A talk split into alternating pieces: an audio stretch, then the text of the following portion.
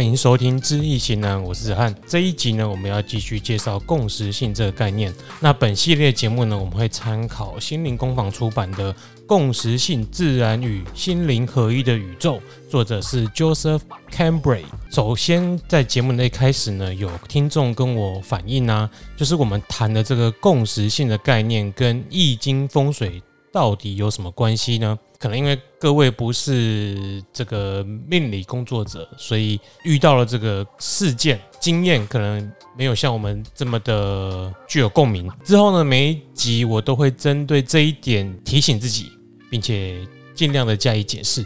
但整体来说呢，我在阅读到共识性这个概念的时候啊，我体会到的是共识性，它可以解答我们在服务客户的过程中的各种呃。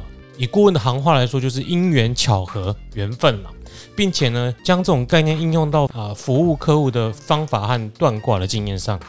那我们上一集啊，虽然已经简单的提到了共识性是不具因果关系的偶发事件，但是对于亲身体验到了共识性的人而言，却具有特别的意义。这个呢，对于精神动力心理治疗的临床医师而言，也已经观察到很多这样的经验和证据，许多无意义的。探索者也有这样的经验。那无意的探索者是什么呢？他除了啊心理专业的工作以外，现在想想，顾问的工作也具备有这样的性质啊。虽然易经风水的知识有许多啊已经量化确定的规则可以遵循，但仍然有许多的巧合事件在我们协助个案以及辅导个案的过程中有体验到。那顾问遇到这类类似啊共识性的事件的时候啊，常常会用缘分来作为解释。没有缘分的人呢，事后看来就并不是我们当下服务的专业或者预测失准，或者不符合我们呃易经风水的法则，而是没有注意到或个案他可能急着寻找其他答案。那事后来看呢，很多个案再回头啊来找我们，是因为发现他是往后遇到的事情呢，跟我们一开始。预期的是一样的啊，一样有发生的。由于不是在当下就体验到，或者是就在意到，所以使得这个有意的巧合没有发生。那另外一方面呢，呃，有些易经风水的知识应用上，其实跟精神分析应用一样，需要重视个案研讨或质化研究，而不是重量化的研究。那我们利用共识性的这个概念呢，可以将一些我们可能以往认为是量化的规则，要把它移到。要针对个案去使用的，就是要特别进行质化分析，应用到不同的人上面。因为有些方法它可能只适用于具有某些特质的人身上，或者是某些呃特别的案件上，而不能通用到呃每一个案件。那更进一步的了解这个共识性的概念呢，并把它跟我们以往的。服务经验做结合呢，可以增进以后在预测上面的成功几率。而我们的工作其实跟精神分析服务的过程非常相似。来需求我们服务的客户呢，千千百百种。那他咨询的内容呢，也是从内子宫到外太空，各种五花八门。顾问来说，就是大无其外，细无其内的命理服务。那这整个时间，就应该说我们服务的范围呢，对于一个人一生来说，从他出生到他死亡，从他个人。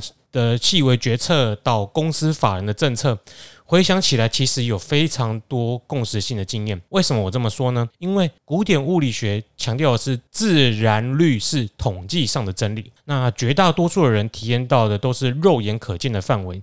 有许多简单的易风水或易经法则都具有显著性，可以断定客户遭遇到的问题。不过呢，仍然有许多特殊的案例是难以解释的。那在物理学界中出现了相对论以及量子力学去解释极快以及极小的宏观或微观的物理现象。那传统的古典物理谈的是因果性，也就也就是说呢，事件的发生必然有它的原因，然后才发生现象。所以我们在研究这个现象的时候呢，我们必须去找出造成的这个原因。而如果不是具备有这种因果关系可以解释的范围呢，那就只能用几率去解释，那就是巧合了，它就刚好发生了嘛，没有因果关系。这种想法就跟爱因斯坦一开始说的“上帝不靠掷骰子创造这世界”。可是相对论以及量子力学的发展，使得这句话变成了上帝确实是用掷骰子来创造这个世界。因为像是量子力学，它就非常强调几率啊，或然率，在我们可观察的范围以内，这些事件的发生不一定能够找得到它的因果性。那没有因果性怎么办呢？难道这真的只能说是巧合吗？啊、呃，如果只能巧合，那就是用几率去解释嘛。但是共识性这个概念呢，就是赋予这个几率。它是有意义的，而不是单纯发生的巧合。那在许多个案中，我们也常遭遇到不少传统因果性无法解释的案件。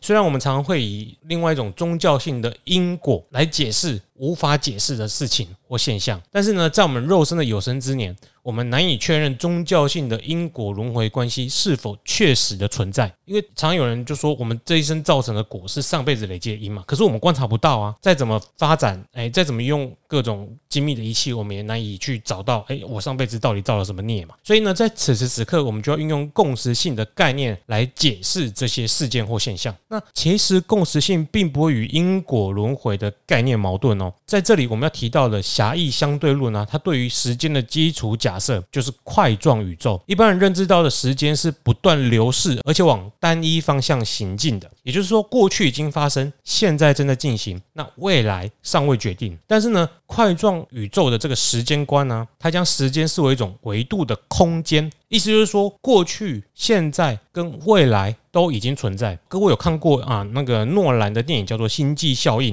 或者是有一部啊我非常喜欢的电影叫做《异星入境》（Arrival）。那还有就是漫威的影集《洛基》的话，大概都可以知道我在说的是什么。每一个事件。或者是人的一生都像是啊电影的那个胶卷底片。当我们在这个维度之外可以看到每段时间发生事情的当下呢，它其实都已经存在了。所以呢，虫洞才会被想象成是啊时间旅行的捷径。因为当时间这个维度就像一张纸啊，我们在这纸上画两个点，那你看这个两个点的最近的距离是多长？一般人会。将这两个点中间画一个直线，但其实这两个点最近的距离是你把这张纸折起来，让这两个点重合，那这两个点之间的距离才是最近的。那说到这里，可能有些人就会认为，既然过去、现在、未来都已经确定了，那我们的人生都已经像是一部电影的胶卷了，这不就是所谓的命定论吗？当我们以超越维度，就是超越到哎时间空间之外来看的话，啊，也许这是命定论，因为电影毕竟已经拍好了。可是当我们身处在这维度，中间的时候呢，当我们在演这部电影的时候呢，还会是命定论吗？如果是命定论的话，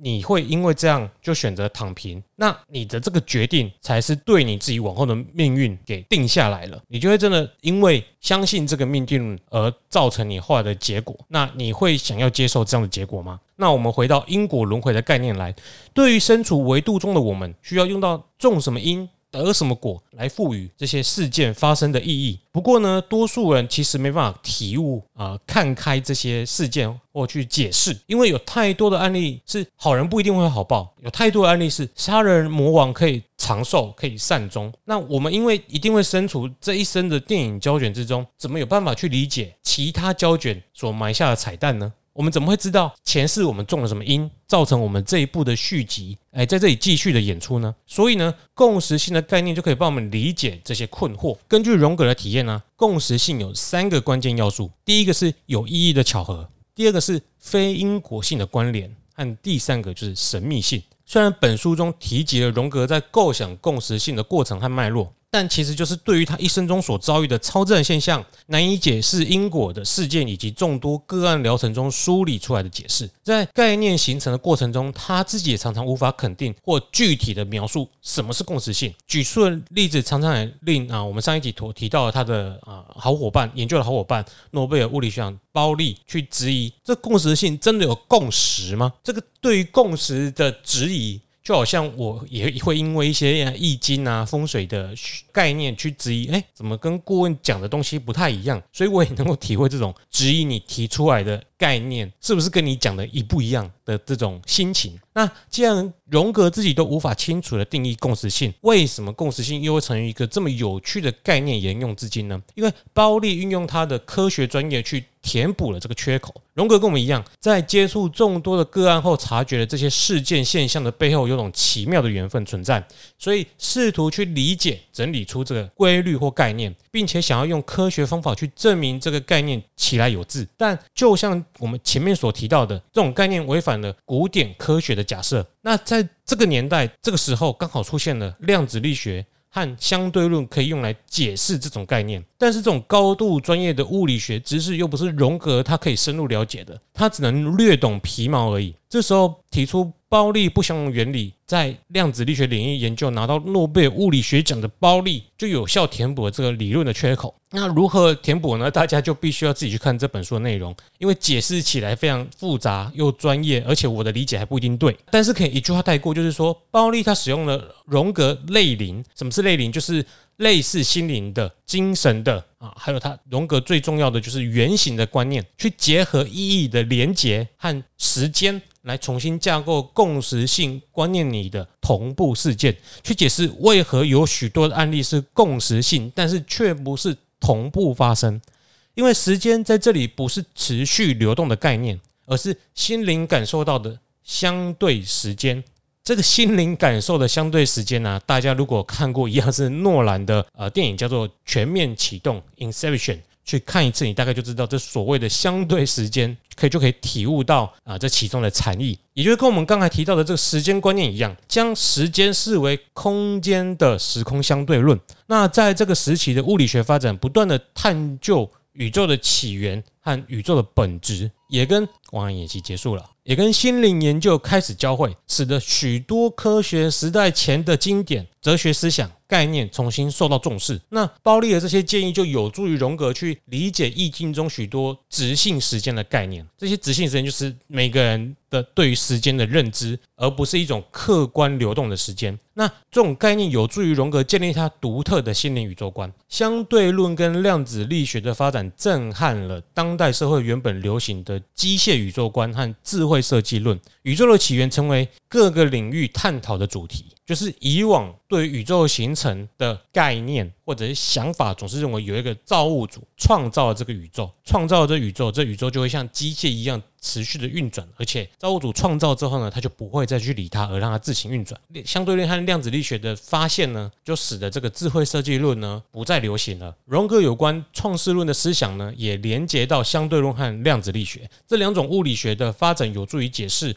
共识性概念在荣格宇宙演化论中的地位，什么意思呢？就好比呃，宇宙形成的过程中，某些事件形成现在现在地球所处的位置。那我们不会去质疑为什么我们会处于现在这个位置，因为我们会觉得就是大爆炸 （Big Bang） 以后的巧合，刚好我们就在这里，刚好太阳就在那地方。但是如果你带有共识性的眼光，我们就会觉得这是有意义的巧合，虽然它不具因果性。再举另外一个例子好了，生命的起源现在有一种说法是从无机物在偶然的情况之下，比如说雷击、火山爆发、空气中的气体合成一种有机的物质，然后呢，再一样有一连串的巧合去形成简单的细胞生物。因为这其中没有一定的因果关系，只是巧合。但是呢，对于共识性而言，这就是有意义但是不具因果的巧合。所以呢，我们可以说，共识性建构了我们今日的宇宙。那说到荣格在他的宇宙演化论里面，企图将相对论和量子力学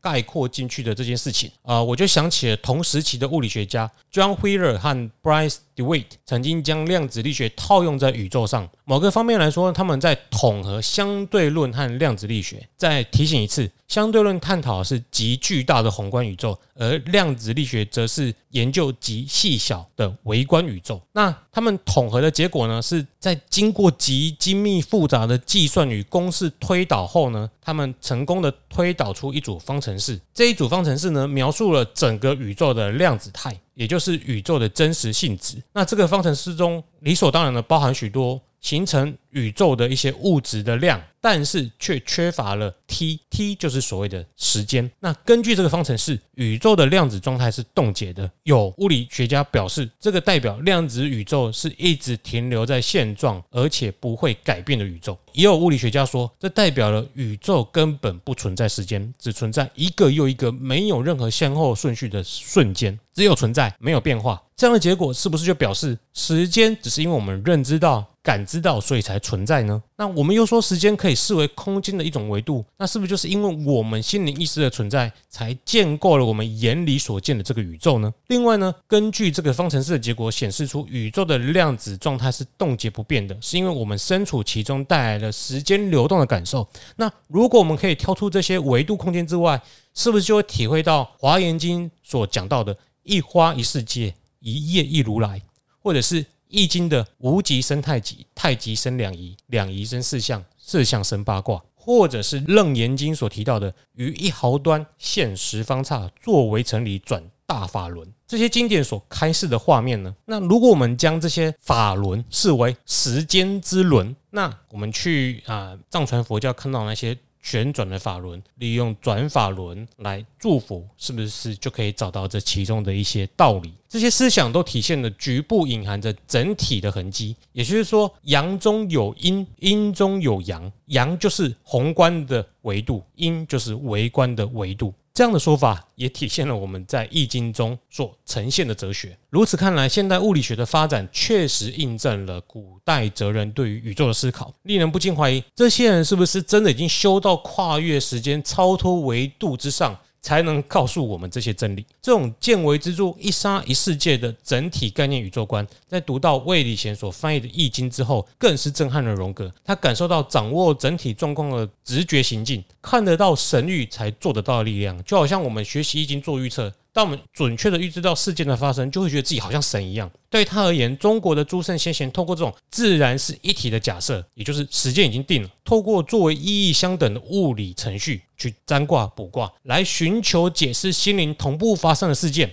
去断卦。之后呢，荣格的更一度开始。进行占星术的实验，不过呢，后来仍然仍然将心思回到思想上，企图更深入对于中国易经的思想和对于道教的理解。那魏礼贤呢，他将道翻译为 meaning，就是意义。老子说道的本质是无，就是 nothing。就好像装水的杯子，因为它有了中间那个无的空间，杯子才有意义。那荣格从这这点切入，将无跟意义连接起来，解释道为只能以无明知，因为它不在感官事件出现，却是构成人事的唯一真理。就是我们一定要用无去命名那个没有任何意义的空间，那我们感受到了这个存在，它就会变成有意义的、具有真理的。这种构成的能力是自我构成，也是我们上一集所提到的自组织。这对于共识性的意义根源是非常重要的。之后，荣格也在西方的思想中去找寻类似的想法，并从炼金术的典籍中找到了相应的理论。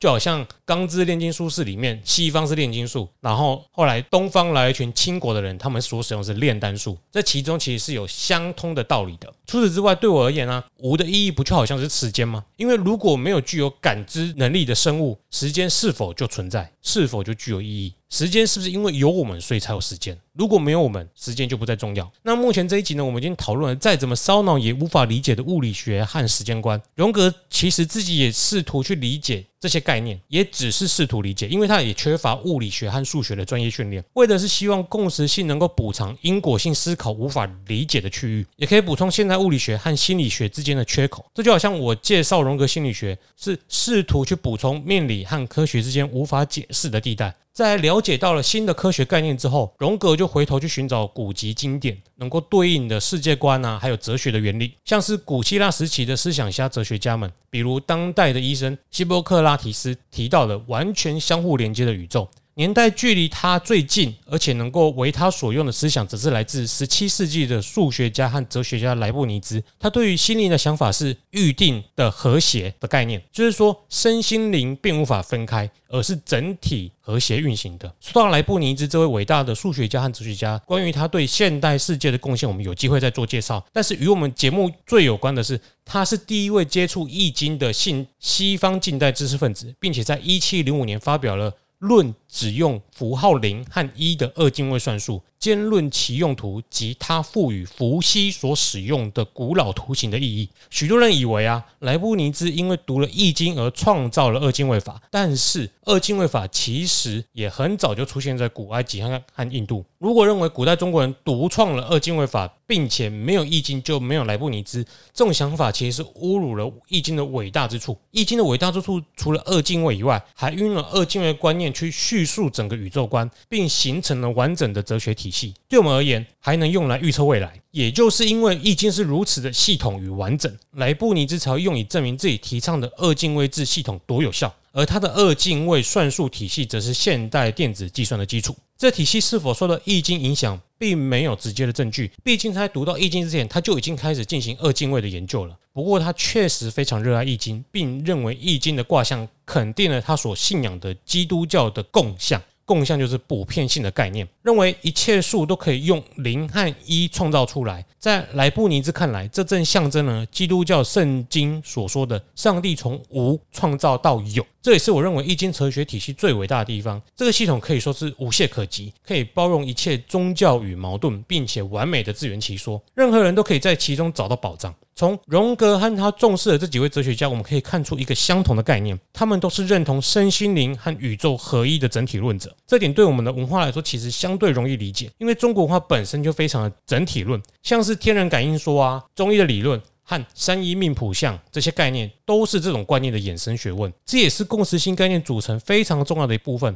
古典科学的分门别类，成为了奠定了现代社会的基础，但是留下许多无法解释的问题，这使荣格产生了疑问，并且想要填补这个空白，因此想用共识性解释这个世界。相对论和量子力学的出现，证实了这个概念并不流于空想。这个哲学概念并不是只是我们想想而已，而是间接证实了这些哲学概念其实是有一定的道理的。所以他也回头寻找古代思想中可以与之重合的部分，《易经》在这其中就扮演了非常重要的角色。这一连串的巧合，也许我们就可以称作它是共识性吧。最后呢，我就引用莱布尼兹的话作为今天的结尾。